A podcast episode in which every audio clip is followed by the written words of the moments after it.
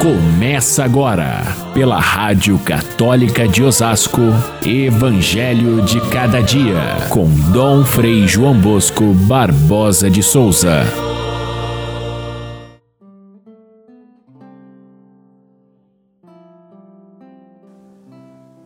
Um mestre da lei se aproximou de Jesus e disse: Mestre, eu te seguirei aonde quer que tu vás.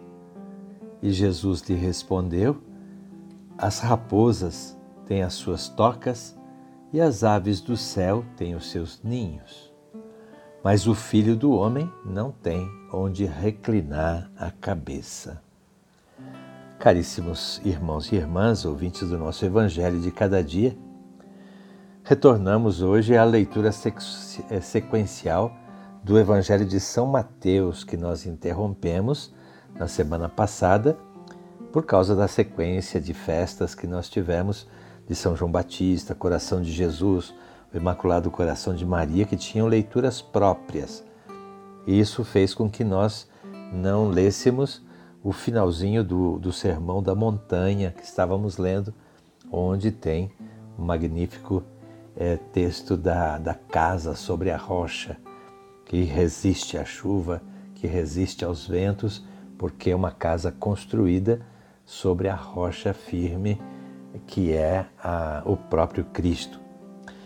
Nós passamos para o segundo momento do Evangelho de São Mateus e, e há uma série de milagres que, que, que, São Mateus reúne por motivos catequéticos. São dez milagres de Jesus que acontecem nessa nova secção.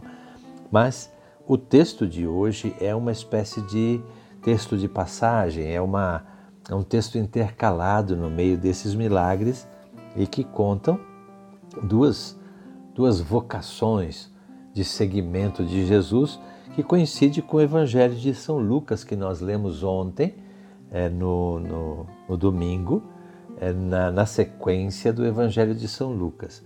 Mas é uma coincidência apenas que São Mateus coloca essa mesma frase num outro contexto diferente. Para nós, nesse contexto de hoje, é interessante porque aqui são só duas vocações que aparecem no Evangelho. A primeira, essa do doutor da lei que pede para seguir a Jesus e ele responde aquela frase que parece ser um provérbio: as raposas têm tocas, as aves do céu têm ninhos, mas o filho do homem não tem onde reclinar a cabeça alguns detalhes interessantes dessa resposta quando nós lemos em São Mateus. Primeiro, o fato de que se trata de um doutor da lei. Os doutores da lei tinham, em geral, um desprezo pela, pelo Mestre Jesus, que era um mestre, primeiro, que não tinha formação de doutor da lei, portanto, ele é, não tinha estudos, era uma pessoa simples, por isso, os doutores da lei desprezavam Jesus. E diversas vezes Jesus tem embates muito grandes com os doutores da lei, porque eles eram tão é, rígidos na interpretação da lei de Moisés e, e Jesus tinha uma, uma flexibilidade maior, tinha, parece-me que, mais liberdade no trato com a lei do que ensinavam os doutores. Por isso, a oposição entre doutor da lei e a doutrina do mestre popular Jesus era muito grande. E aqui eh, nós temos o caso de um doutor da lei que se encanta com, com a simplicidade de Jesus. Tem outros doutores da lei importantes que se tornaram discípulos de Jesus, como é o caso, por exemplo, de Paulo. Paulo era, era doutor da lei, conhecia profundamente a lei mosaica, mas depois da sua conversão, ele se torna discípulo da simplicidade de Jesus. Assim, existem outros, como o próprio Mateus, o autor do Evangelho, que além de tudo era cobrador de impostos e deixou de lado toda essa, essa segurança da sua profissão de mestre, de doutor da lei, que isso lhe dava um certo destaque na sociedade para seguir Jesus como aqueles homens é, rudes, pé no chão, que seguiam a Jesus. Portanto, a resposta de Jesus para esse homem é muito apropriada. Diz para ele: Olha, se você quer me seguir, isso vai fazer com que você deixe de lado a segurança da sua profissão. Seguir Jesus significa aventurar-se. E é o que pede esse homem que tinha conhecimento da lei, portanto, uma profissão sólida, e é, se encanta e se deixa atrair pela simplicidade de Jesus.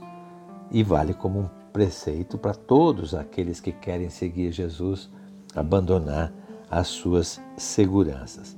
O outro caso, também igual ao de Lucas ontem, é em que um discípulo que já é discípulo pede a, a Jesus para primeiro ir enterrar seu pai. Parece uma resposta desumana essa de Jesus? Não, não vá lá enterrar seu pai. É preciso a gente entender essa expressão, que não se trata de nenhuma desumanidade. É, enterrar primeiro o pai significa acompanhar a família até os últimos dias dos pais. E Jesus diz que muitas vezes aquele que tem que quer segui-lo tem que deixar sua família de lado. É o que acontece com muitos religiosos, sacerdotes, missionários que deixam a sua terra, a sua família e vão é, se, se, se, oferecem para é, serem agentes de pastoral ou agentes do, do Evangelho. É claro que esses conselhos de Jesus não se restringem apenas à vocação dos sacerdotes e pessoas de ordens religiosas. É para todos os cristãos. O importante é perceber o espírito que está por trás desse ensinamento, que é um tanto radical, sim, é, é, é talvez bem exagerado, sublinhado, deixar de lado a família, deixar de lado a segurança de suas vidas, mas que no fundo serve para todas as pessoas que querem seguir Jesus. É, é, preciso que façam com radicalidade, é preciso que deixar de lado algumas coisas que são até muito confortáveis para abraçar o Evangelho.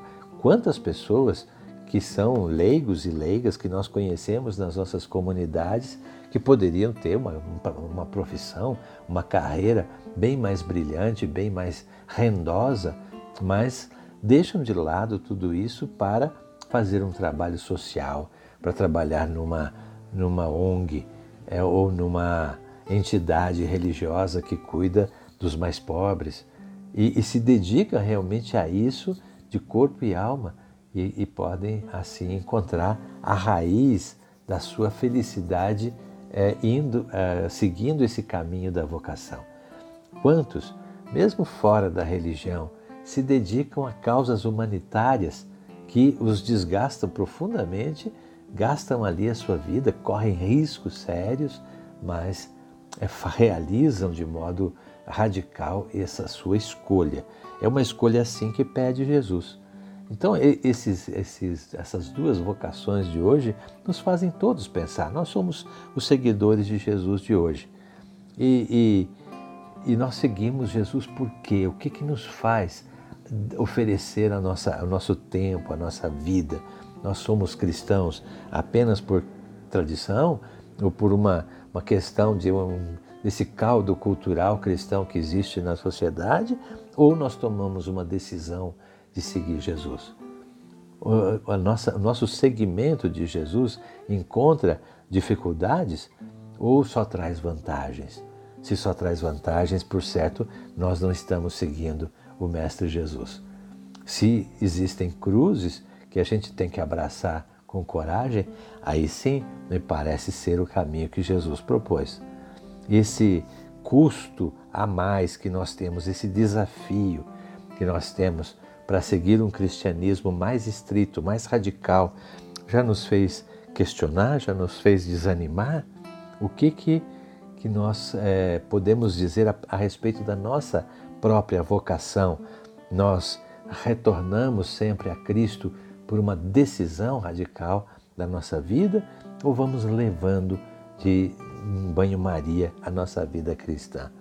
Conhecer as motivações mais profundas da nossa vida cristã é necessário para que a gente esteja pronto para abraçar até mesmo o martírio, que faz parte dessa opção por Cristo que nós fizemos em muitas situações. Vamos seguir Jesus com radicalidade e fé. Fiquem todos com Deus. Até amanhã, se Deus quiser.